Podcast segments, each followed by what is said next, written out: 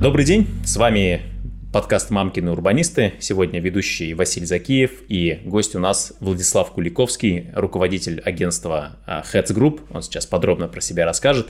Напоминаю, что наш подкаст про урбанистику самыми простыми словами. Мы делаем этот подкаст для обычных людей и гражданских активистов, которые думают, а что бы в своем городе улучшить.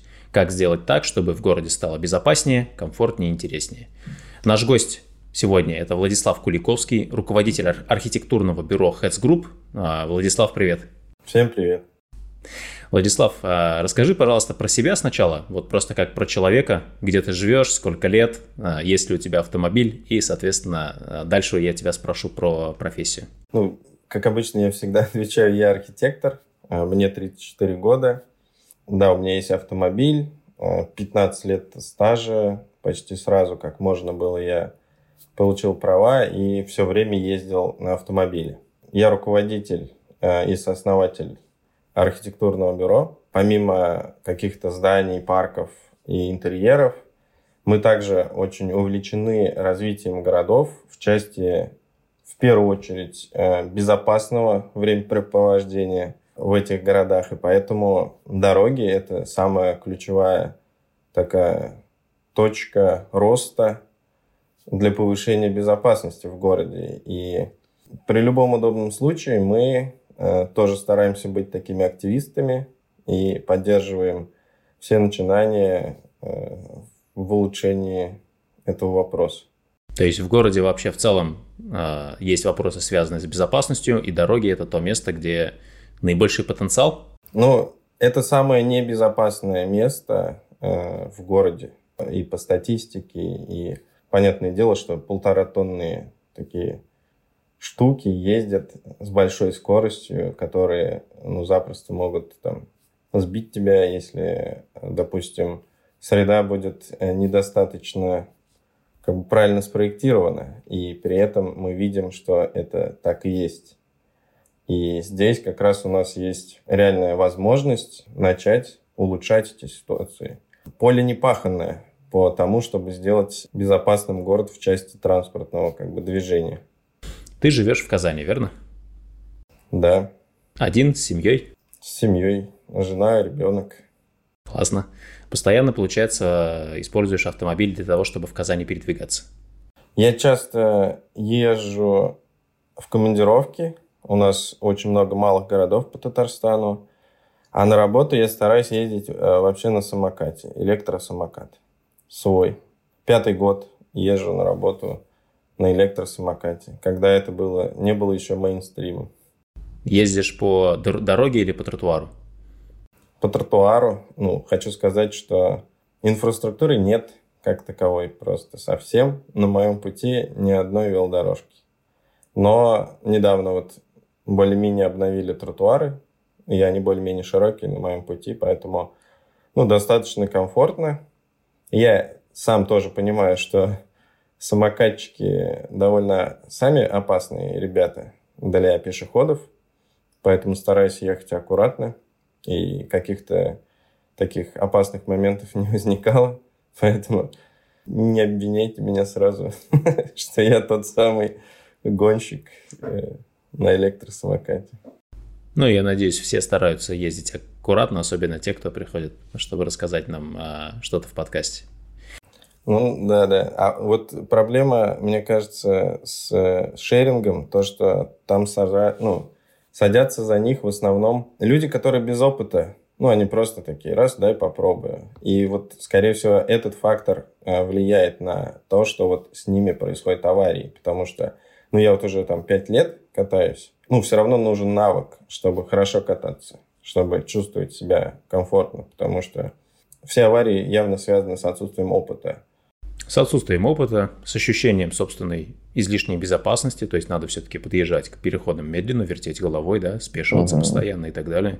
Ну и с каршерингами, мы помним, была такая история, когда каршеринги только появились, это были очень опасные ребята на дорогах, потому что, опять же, это были люди без опыта, как правило, которые имеют права, но давно не ездили, потому что у них, скорее всего, там нет своего автомобиля. А сейчас это стало довольно нормально, то есть я не вижу такой серьезной опасности от каршерингов на дорогах, не чувствую во всяком случае. Возможно, это связано с тем, что ну, люди попривыкли, и вот этот первый хайп, то, что, о, я могу арендовать, а, он пропал, а те, кто уже хоть раз арендовал, те уже становятся все более опытными. Возможно. Э, наверное, еще есть фактор, что каршеринги вроде как начали ну, небольшую такую регуляцию, и ну, уже не пускают тех, кто, ну, тех, кто что-то там нарушил, и более жесткий отбор, по-моему, стал. Ну, могу ошибаться, потому что у нас, у нас в Казани нет смысла в каршеринге, конечно. Но у шеринговых самокатов есть два огромных плюса. Первый, они э, замедляются там, где это положено, в отличие от личных, где можно купить э, самокат, который практически не самокат по мощности, э, и можно его еще расшить, зачиповать так, чтобы он стал в 4 раза мощнее. А второй момент э, это то, что каждый человек, который поехал на шеринговом самокате, он все-таки освободил место на дороге или в общественном транспорте. Соответственно, это довольно хорошо распределяет нагрузку на дороги и общественный транспорт. По сути, иногда автомобиль, ну, мне как автомобилисту лучше видеть, что человек едет на самокате по тротуару, чем видеть перед собой еще один автомобиль, который увеличит пробку для меня. Возможно, но скорее этот очень мизерный процент, потому что стоимость этого самоката довольно дорогая. И это больше, наверное, все-таки пока как аттракцион. Просто хочешь покататься, да. Вряд ли кто-то прям на работу ездит на шеринговом самокате, потому что даже на такси доехать дешевле. Но это, по крайней мере, в Казани. Он реально дешевле на такси. И ты вообще не паришься, и сидишь себе, и все. Поэтому вот здесь я пока не понимаю, как финмодель работает, потому что просто развлекаются и там ночью катаются. Просто такие, айда, прокатимся. Ну, как вот я, например, тоже иногда арендую. Чисто когда что-то где-то гуляем, например, хотим куда-то еще дойти, но далековато. Раз, видим самокаты, давайте прокатимся. Пока я вижу, наверное, только как в, такого, таком использовании это работает. Но не исключено, что это когда-то полноценным как бы станет таким средством ну, мобильного движения, что там или доехать там от метро или откуда-то будут ну, доезжать на самокатах. Надо пригласить на подкаст ребят, которые занимаются электросамокатами, и уточнить, какая у них статистика mm-hmm. на этот счет. Сколько да. людей ездит а, из спального района, например, длинная поездка в центр, сколько людей ездит регулярно, а сколько людей ездит как раз для развлечения. Потому что по цифрам, наверное, будет как раз хорошо видно. Ну, мы разрабатываем проекты, э, которые потом строят, проекты зданий, также общественных пространств, это парки, скверы, набережные, вот, ну и интерьеры. Это, как правило, комплексные проекты, когда и пространство вокруг здания, и здание, и интерьер, или может быть так, что вам отдают только какой-то кусочек? Это всегда по-разному. Бывает только кусочек, бывает комплексно. Тут нет э, какой-то стопроцентной статистики. Э, кто как работает, э, кому как удобно. Кто-то, наоборот, хочет, что все вместе давайте нам под ключ. Кто-то любит там повыбирать на разные виды работ. А что самое интересное строили или проектировали из зданий? Ну вот мы выиграли э, конкурс на реконструкцию торгового центра «Кольцо». Ого, э, прямо в центре города. Сейчас до сих пор идет согласование. Здесь просто нужно было подождать, и вот сейчас мы уже э, проходим согласование официальное управлением градостроительства города Казани. Года два назад мы уже прошли самое главное согласование. Это с президентом, ныне Раисом Республики Татарстан.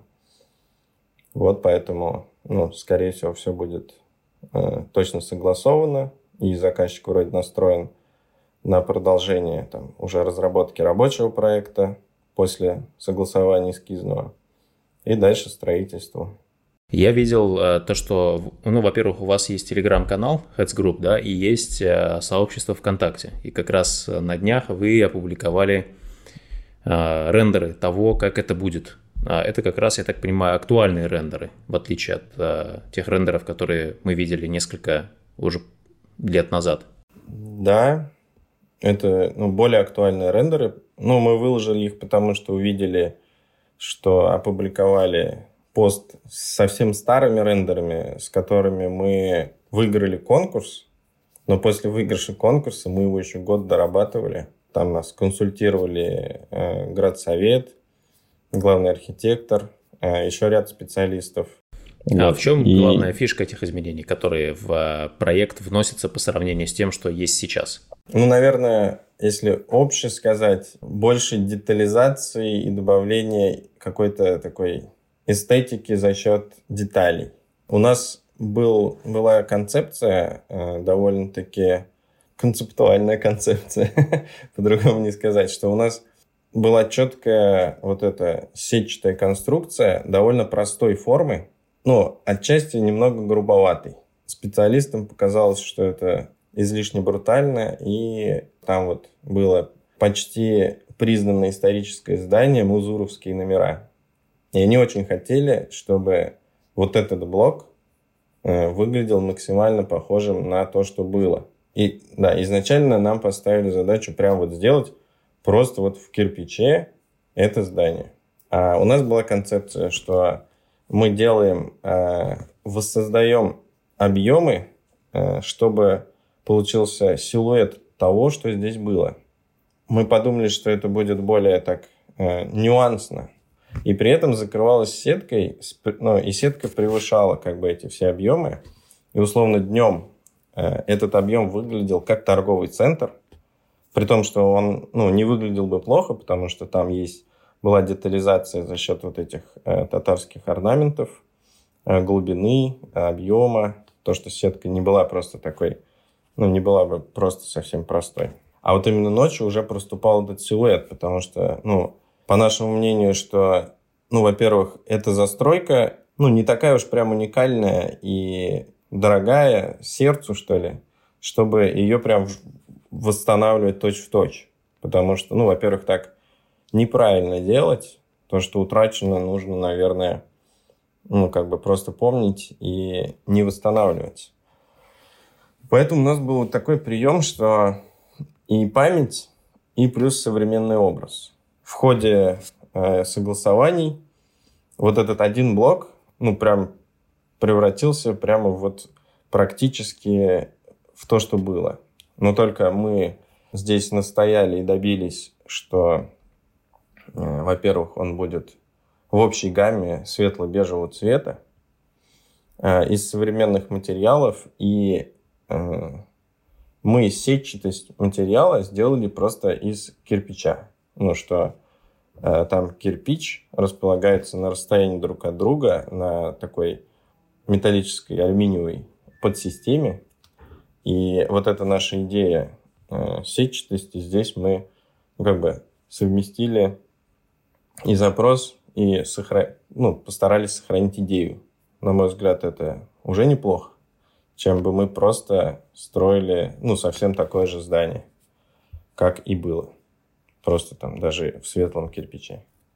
Э, в звук, к сожалению, видео не вставишь, но для контекста. А, в этом месте в Казани, это центр города, были, был большой квартал, который содержал там а, жилые дома, вот эти мазуровские номера и так далее, примерно в середине нулевых его снесли и построили большой торговый центр в стиле так, такого капиталистического романтизма с большим количеством окон, фиолетовых каких-то конструкций и огромным э, золотым кольцом, ну, размером так метров 36, подвешенным на канатах, которое символизирует, что э, здесь вот такое золотое кольцо. Хотя место называется кольцом, ну, именно сама площадь, потому что здесь раньше было кольцо трамвая, да. а, а, а не потому, что оно как-то связано с обручальными дел, делами. Но в итоге получился такой мега, как будто ЗАГС, а, который стал торговым центром. А, не сказать, чтобы шибко удачным, то есть он а, не концептуальный, как там современные торговые центры, которые в Казани тоже строятся, открываются. Он скорее такой получился с большим количеством отдельных входов, большим количеством этажей, непонятной структурой, и получился такой большой рынок фактически, а не, так, не концептуальный торговый центр, как сейчас любят делать. Но для середины нулевых это было что-то такое а, большое, модное, молодежное, современное, которое открылось прямо в центре Казани. Студенты любили а, этот торговый центр, ну, потому что от крупнейших вузов до этого торгового центра буквально несколько шагов. Его главный минус – это доступность. Он как крепость по своей как бы ментальной функции, что э, вроде бы входов много, но нет открытого фронта как бы фасадного с э, коммерческими помещениями, например. Он весь в себе. И это очень плохо, это ну, как бы не заманивает тебя зайти. И это, мне кажется, самая главная ошибка. И, собственно, то, что они не выстроили весь этот фронт, как, как он был, это, мне кажется, тоже ошибка, потому что получилось, что э, здесь как раз была главная идея застройки, что вот эта ромбовидная площадь формировалась. Собственно, вот эта ромбовидная площадь, во-первых, она была повреждена строительством гостиницы «Татарстан», которая тоже разбила вот эту э, одну грань этого ромба. И получилось из-за того, что кольцо не достроили, сделали парковку, одно большое пространство слилось с другим, и получилось просто безразмерное огромное пространство. Кто-то, наоборот, за это ратует, но это неправильно, это просто, ну, как бы и ветер, и нет камерности, да, нет камерности какой-то, ну, какого-то понятного э, пространства, то, что непонятно, кому что там принадлежит. Э, и на мой взгляд, там и у Маланура Вахитова вот эту площадь можно застроить, и будет классно. Еще есть такая тенденция, у, что иногда вот, о, застроят опять там, все продадут, разграбят. А на самом деле плотность застройки должна быть высокая, особенно в центре. А у нас центр очень незастроенный, это тоже такая большая проблема города. И у нас реально вот это кольцо, вот это место, по сути, является центром города. И даже тут ну, как бы не хватает э, какой-то плотности людей, поэтому там в будние дни э, вечером центр вообще похож на какое-то заброшенное место. Мое мнение о центре Казани, необходимо строить там жилье, в идеале доступное какое-то, ну, чтобы не было там это просто инвест-лотами, которые стоят, э, и никто там так и не живет. То есть есть да. проблема стандартная многих московских центральных районов, когда целый район – это, по сути, офисы, даже в исторических mm-hmm. зданиях. И ночью там просто вообще никого совсем. И это создает, ну, делает улицу ночью жутко небезопасной. Просто потому, что там нет никого, кто мог бы прийти на помощь, кто мог бы следить за своим автомобилем, повесить камеры и все такое. Ну и вообще просто становится пусто и пустынно. И у нас-то, собственно, вот в 90-х, в нулевых только офисы появлялись в центре.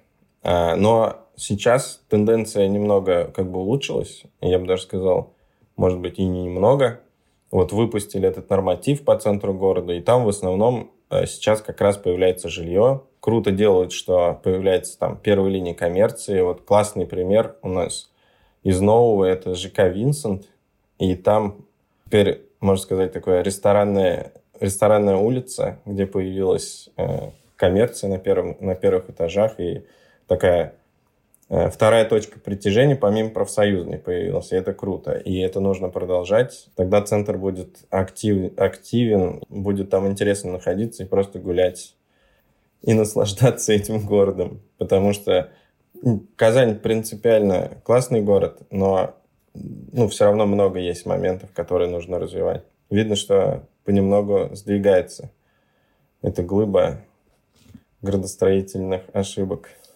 Ну и такой негативный пример из нового – это какая-нибудь ЖК Барселона, да, где вместо того, чтобы сделать активный фронт, ЖК, по сути, обнесли двухэтажным, заб... не сказать забором, стеной, а, и весь ЖК, по сути, стоит городу спиной. Мимо него абсолютно непонятно, зачем ходить и что делать. То есть ты, проходя мимо да. ЖК, ведешь мимо двухэтажной стены, из которой только торчат а, решетки воздуховодов из подземного гаража.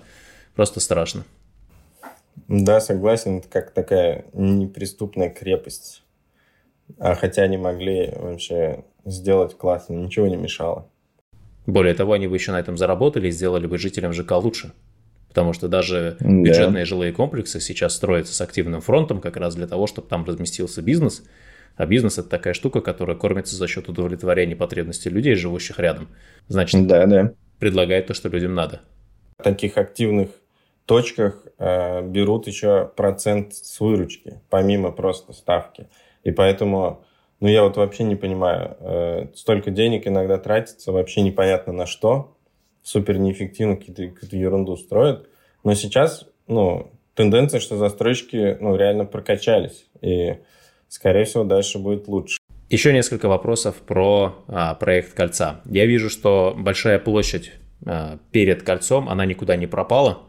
А, нет ли там в планах побольше посадить деревьев или, может быть, даже сделать какой-то павильон для кафе-ресторана?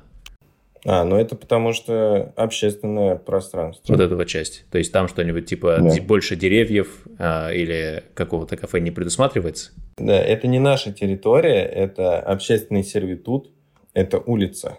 Просто одна из это... проблем улицы, мне кажется, Петербургской как раз в том, что идя по ней, идешь просто по пустому пространству, где с одной стороны заборы, с другой стороны, ладно, если а, торговый центр Кольцо станет с активным фронтом, и там, может быть, даже еще ресторанчики, кафе появятся, да, но в целом это получилась такая очень длинная транзитная улица, довольно неуютная для перемещения по ней.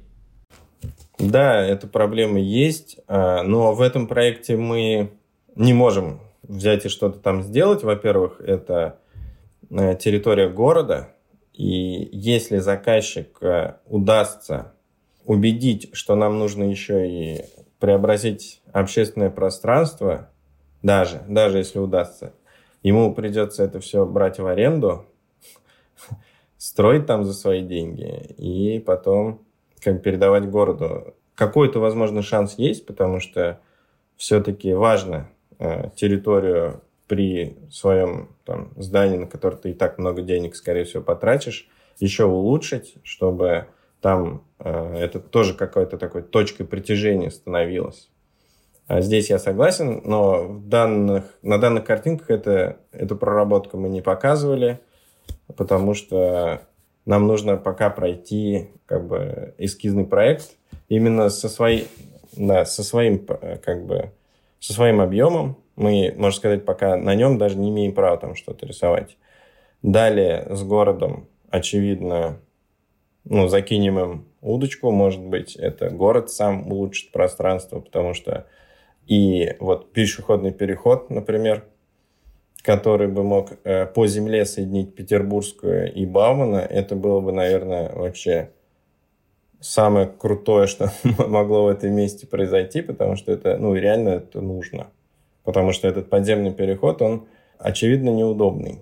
Нужно понимать, что подземный и надземный переход – это плохо всегда. То, что это, ну, и не притягивает, например, если бы спокойный доступ был с Баумана к кольцу по, ну, по переходу, то хотелось бы туда еще зайти, например. А так, если тебе сто процентов туда не нужно идти, ты просто как бы не перейдешь дорогу по этому переходу. Это просто еще и моральный фактор, и э, с точки зрения, ну, что это отталкивает туда идти. То есть огромная пешеходная улица Баумана в центре Казани, которая да. разрывается восьмиполосной дорогой, и перейти через эту дорогу можно только через подземный переход. Причем этот же подземный переход является выходом из метро, то есть он перегружен, то есть там огромное количество людей, темно, и после этого подземного перехода начинается вторая большая пешеходная улица, то есть, по сути, длинная пешеходная магистраль, скажем так, просто разорвана. Ну да, это, это, просто, это просто очень плохо, что как так э, единственные две пешеходные улицы в городе не соединены пешеходным наземным переходом. Это просто какая-то ошибка, мне кажется. Просто страшный сон. Ну, то есть, э, когда появляется наземный пешеходный переход, есть же риск того, что из-за этого город, центр города, тем более, встанет в пробку.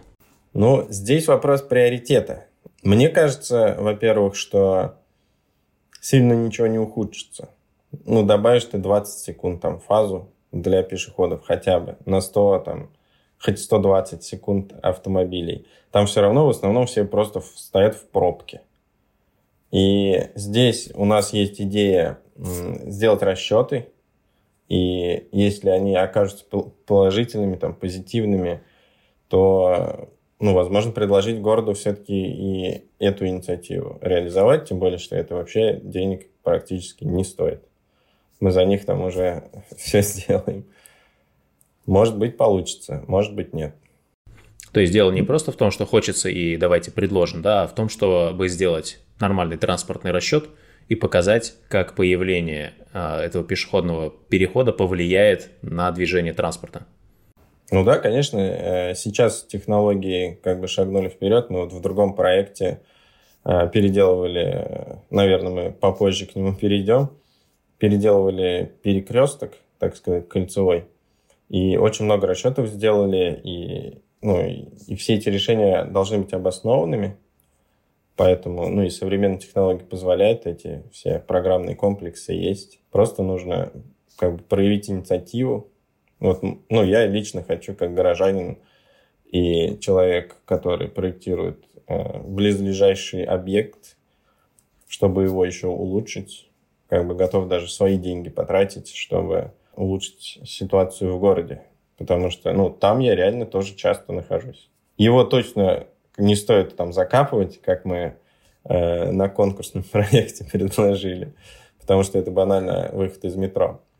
И, ну, те, кто, например, не хочет э, ждать и может бегом-прыгом там добежать, пускай э, идет по этому. А для тех, кто хочет, ну, кто не может банально, да, по переходу пойти, пойдет по пешеходному, наземному. Мне кажется, это вполне хорошая идея. Ну да, это же как с автомобилями, да, то есть э, представьте, что для того, чтобы проехать какой-то участок, вам сделали бы там 15 лежачих полицейских. Да, можно замедлиться, аккуратненько по ним проехать, ничего страшного не будет, но вы вот точно попытаетесь выбрать дорогу, где 15 лежачих полицейских нет, и вот для пешехода, который выбирает, как ему пройти сейчас а, на этом участке, спуститься вниз под землю, а потом подняться, это аналогично примерно большому количеству лежачих полицейских. Тут еще спасибо за пешеходные дорожки, которые отделены от дороги, то есть э, вы не сделали пешеходные а, извиняюсь, велосипедные дорожки. Велосипедные дорожки вы их не сделали прямо на дороге, как часто а, рисуют, просто разметкой. Потому что мы знаем, что, во-первых, это некомфортно ехать прямо рядом с автомобилями, которые едут довольно быстро.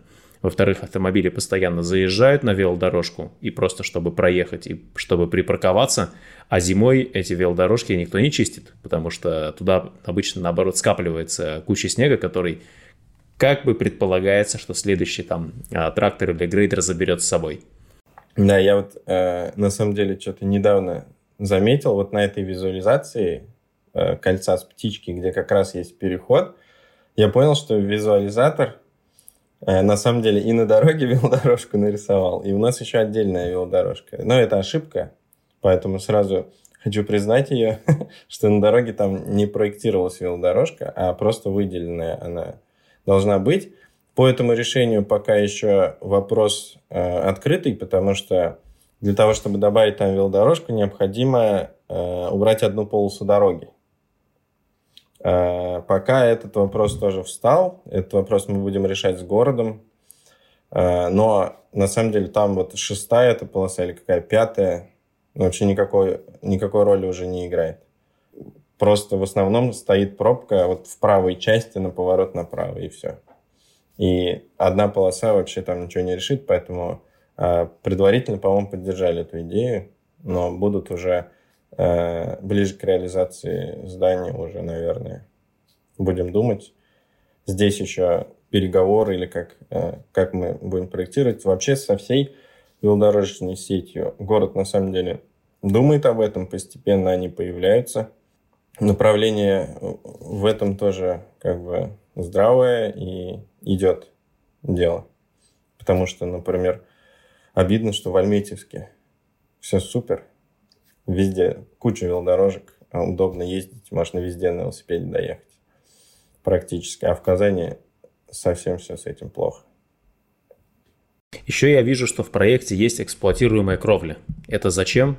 и будет ли использоваться в городе? Ну, это, можно сказать, тренд, который мы не могли пройти мимо, тем более у нас там э, все так удачно сложилось, у нас там как бы объемы такие скатные, там э, у нас располагается трибуна, ну, как такой амфитеатр, только прямой, где можно проводить какие-то мероприятия. Это место явно должно стать точкой притяжения, и это будет такая терраса в центре с доступом для всех, не, не только если ты пришел в ресторан.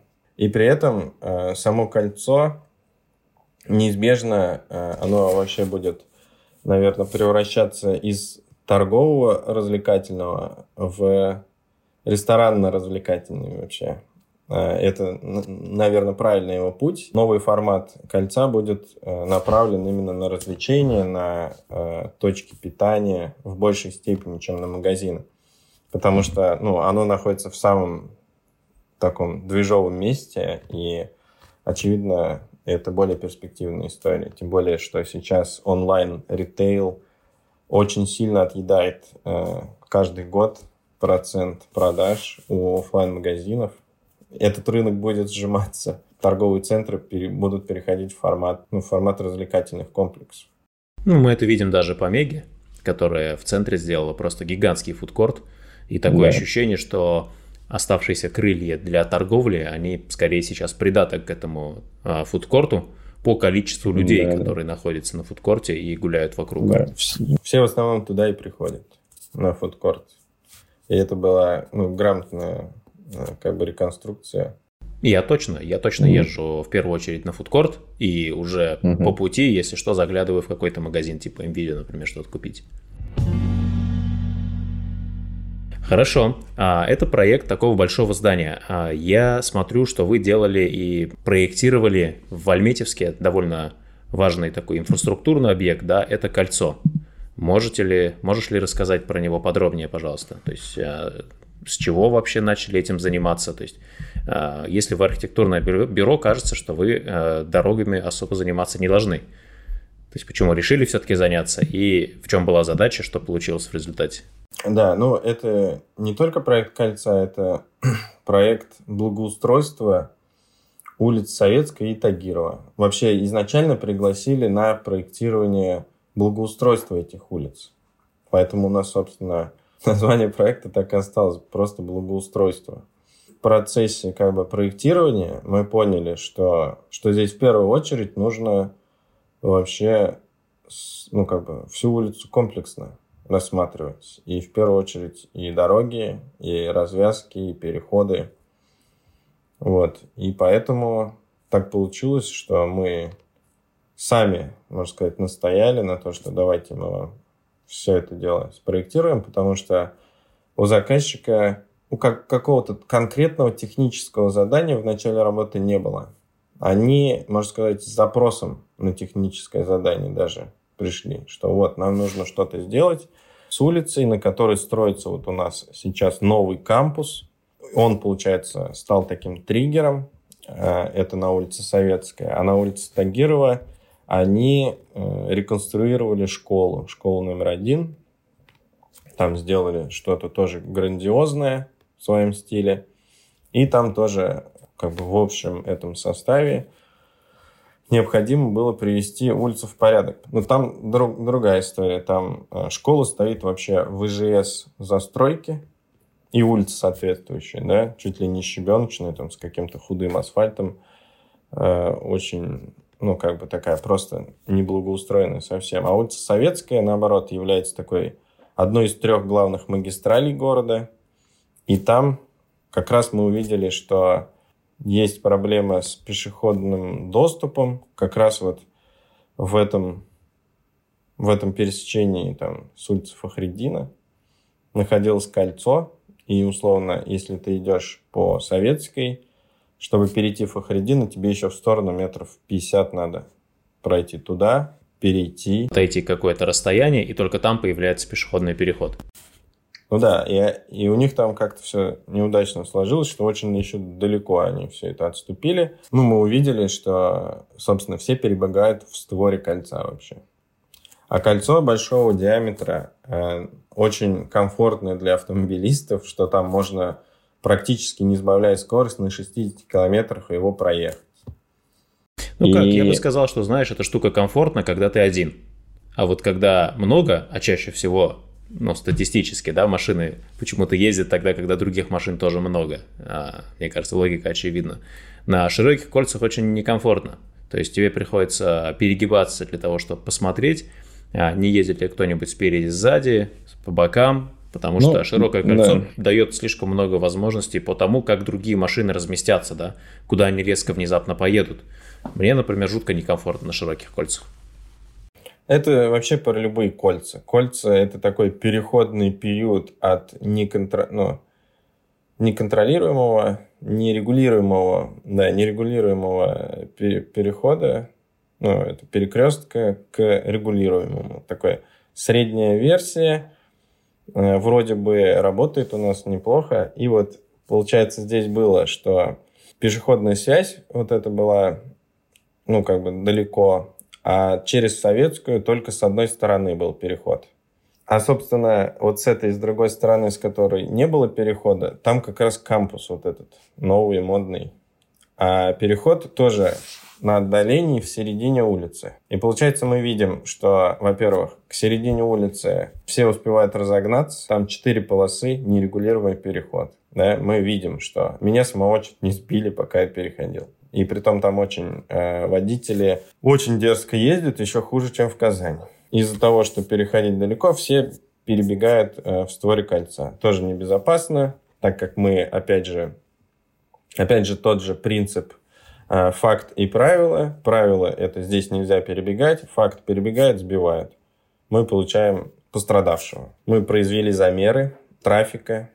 Там, получается, очень непросто это делать, но потом даже записав видео, вот там полчаса мы или час записывали видео, и даже по нему считать очень сложно, потому что нужно зафиксировать, откуда и куда каждый проехал.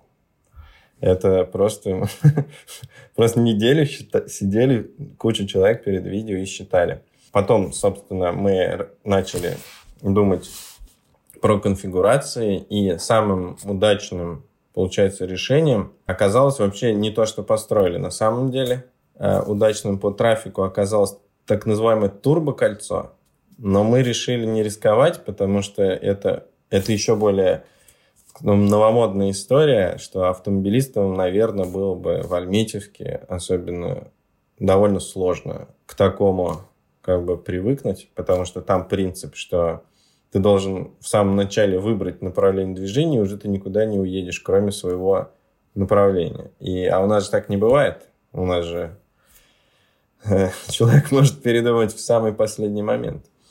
Э, ну, вот. Будет заранее определяться, да, я чуть-чуть поясню да. тогда.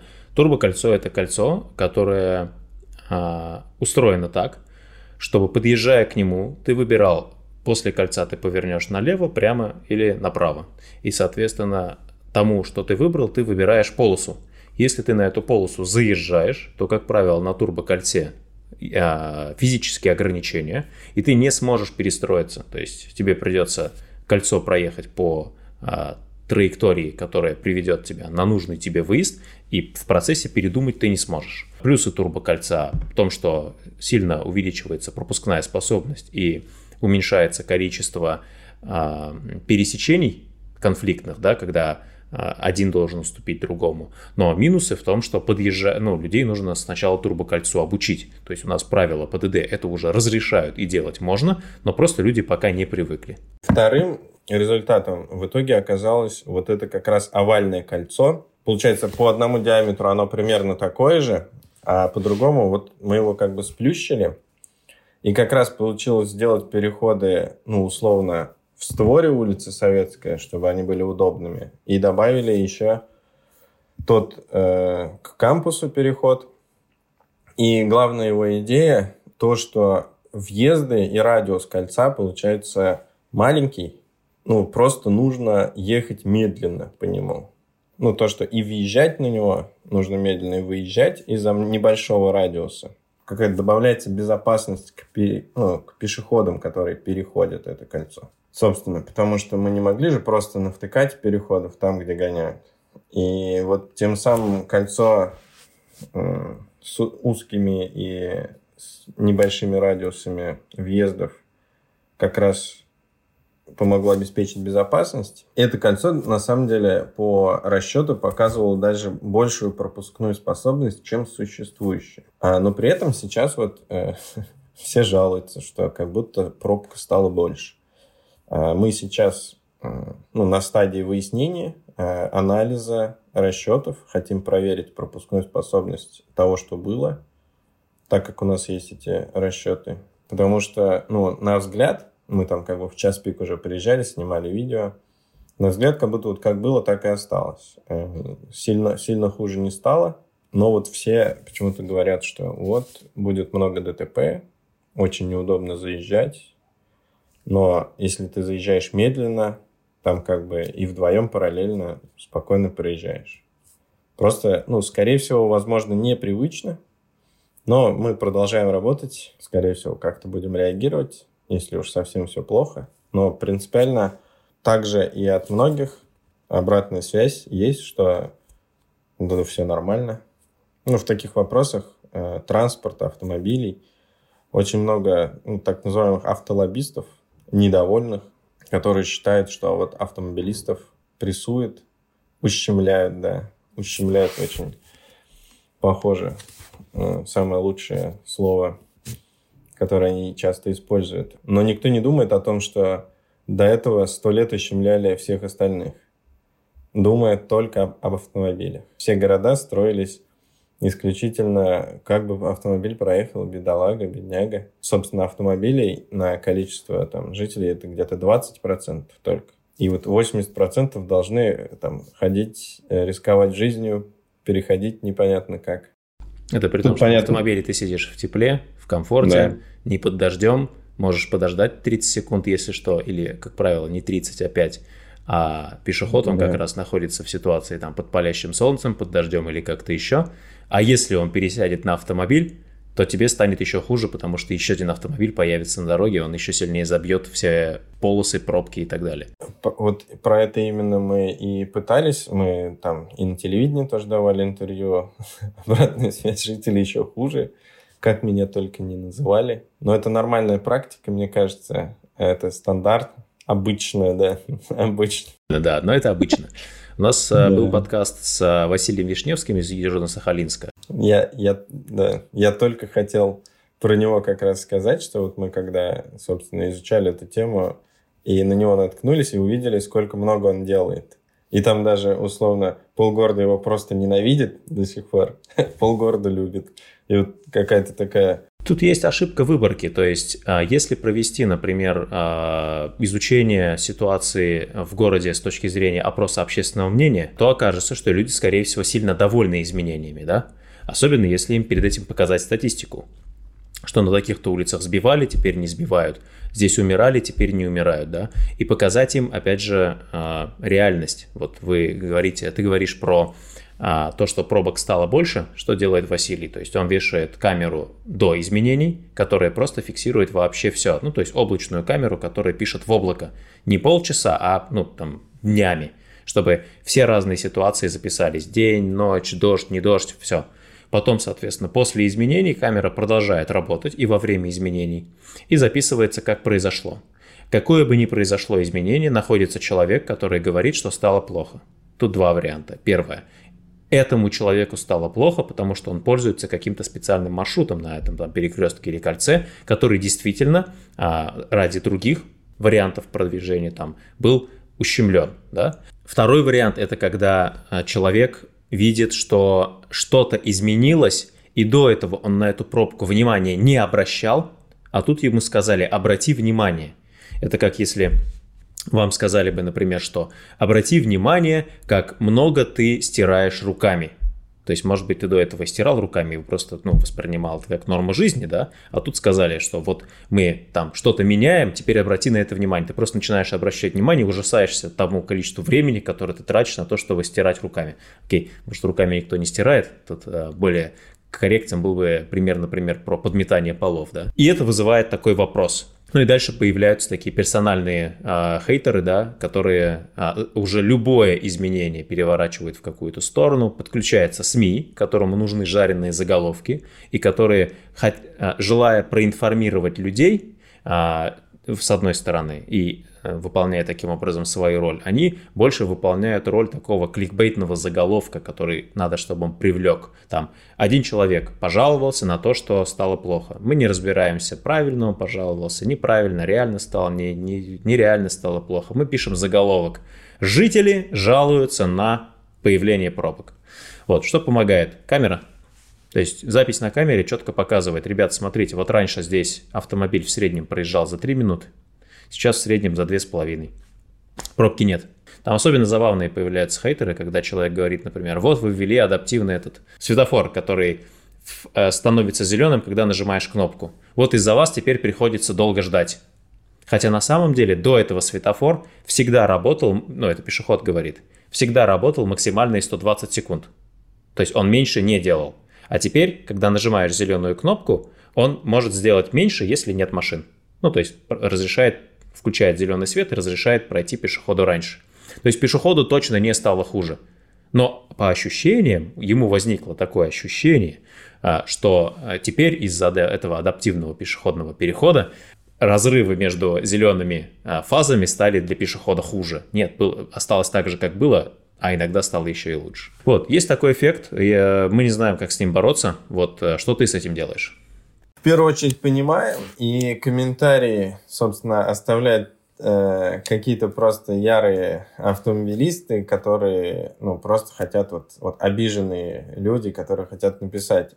А обычно тем, кому все норм, они вообще ничего не пишут. И от этого вот как раз вот эта реально выборка, ну, кажется, что, ой, что-то много жалуются. А то, что там еще, да, а еще пять тысяч, пять тысяч на этих десятерых устраивает все. И, ну, вот это сложно вычислить. И опросы обычно не помогают. Э, мы пока никак э, это не решаем, ну, просто понимая, что, ну, скорее всего, все ок. Единственное, вот мы хотим сейчас в процессе вот этого замера, скорее всего, данные объявим, и даже если они будут меньше, я вот не вижу никаких проблем. Это главная цель э, этой истории. Просто стало комфортно. Ну, то, что в пешеходы все сказали, ну, супер вообще. Это, ну, самое главное. Если там, ну, на пять минут ты позже приедешь, ну, что произойдет? Ну, вот реально. Просто вопрос приоритета. Как бы как будто пробка это все, это самая главная тема жизни. Тем более, что, как и, правило, это нет. все-таки не 5 минут, а речь реально о полминуты. У них, собственно, этот час пик, вот просто, ну, вот час пик, да, где-то 20 минут, ну, вот прям пиковая нагрузка идет 20 минут. Все, вот такая сильная. Потом резко там на 30-50% все повышение трафика в час укладывается. Ну, вот это, это, это, да, и это из-за того, что вот в этом месте прям вот три дороги мощные сошлись. И, только из-за этого, и все. Появится дублер вокруг вот этого кампуса, и вообще нормально будет. Даже, даже наверное, пробки не будет, и все. Но нужно понимать, конечно, что главный и ключевой момент в развитии города – это комплексность. И, собственно, в Альметьевске ключевой точкой роста, мы считаем, это развитие общественного транспорта. Там полная задница с этим, потому что ну, другого слова не найти. Очень плохо все с общественным транспортом. И поговорив с администрацией, этот вопрос решить у них не получается, на удивление, из-за того, что не, не, не нет автобусов, нет водителей. Потому что город нефтяной, ну, собственно, водитель никто не хочет идти, потому что можно больше заработать в нефтяной промышленности. И у них как раз большая проблема с вот этим, что все в нефтянке работают, в сервисе работать некому вообще. И поэтому у них задача амбициозная, стать в два раза больше там через лет 15. Пока точно непонятно, как возможно такую цель достичь, потому что она, ну, сверхамбициозная. Это просто очень сложно будет сделать. Но То если есть, если получится... слушатели хотят работать в сервисе, да, и хотят, может быть, делать свой бизнес в этой сфере, welcome в Альметьевск. Скорее всего, у вас там будут клиенты, платежеспособные люди, работающие в нефтяной сфере, и будет меньше конкурентов, потому что в сервисе не так много людей хочет работать. Возможно. Э, рынок не измерял, конечно, но вот у них главная задача создать конкуренцию и вообще, чтобы были люди в сервисе что с этим дела пока не очень. И плюс еще э, миграции много. Все в этой нефтянке еще из соседних городов работают. Много там Заинск, Лениногорск. На транспорт здесь тоже вот такая есть нагрузка. У них уже круто то, что велосеть есть. Э, возможно, здесь тоже точка роста, потому что не сказать, чтобы там много велосипедистов ездит. Потому что так посмотришь, ну, даже летом, ну, проедет там один в минуту где-то, и все. Возможно, нет вот какой-то пропаганды, что ли, добротной пропаганды э, средств малой мобильности. Или, может быть, тоже ну, не хватает там каких-то прокатов или чего-то. И плюс общественный транспорт, конечно. Потому что, ну, город небольшой, принципиально масштаб у него очень комфортный. Все шансы стать очень удобным и реально городом для людей, э, если они вот сдвиг, ну, сдвинут эту парадигму, что там, ну, все хотят каких-то там дорог э, больше и прочее. Насчет замеров с велосипедистами мы заметили пару эффектов. Первое – это то, что велосипедист просто гораздо менее заметен. То есть автомобиль, он шумит, он большой, он едет, ты его видишь, и поэтому даже при одинаковом количестве будет казаться, что автомобиль, автомобилей проехало больше. На велодорожках наибольшее количество проезжающих – это час пик. И, как правило, они проезжают без пробок, и поэтому, опять же, возникает ощущение, что их как-то мало проехало, потому что машина она там рядом с тобой встала, что-то стояла там, а, постояла на светофоре, что-то бибикала и так далее. То есть а, объективно, конечно, я уверен, что сейчас а, автопоездок в Альметьевске все еще намного больше, чем велопоездок. Это ощущение того, что их мало, мы их не видим там, велосипедистов, оно может быть ошибочное, я не скажу, что оно точно ошибочное, потому что надо делать замеры. Ну, то есть у нас есть э, всегда вот этот инструмент, камера, счет, угу. и есть места, где велосипедистов, как правило, гораздо больше.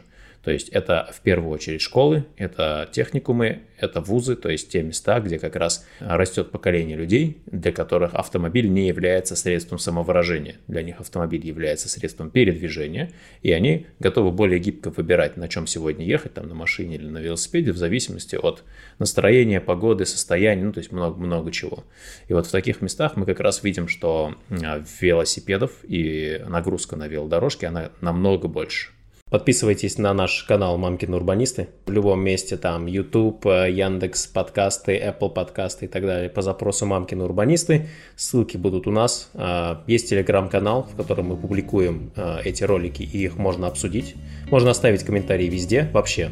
Ставьте комментарии, лайки, подписки и все такое. Это все помогает продвигать здоровую урбанистику. Но проще всего мы отмечаем, отвечаем именно в Телеграме. Поэтому подписывайтесь на телегу.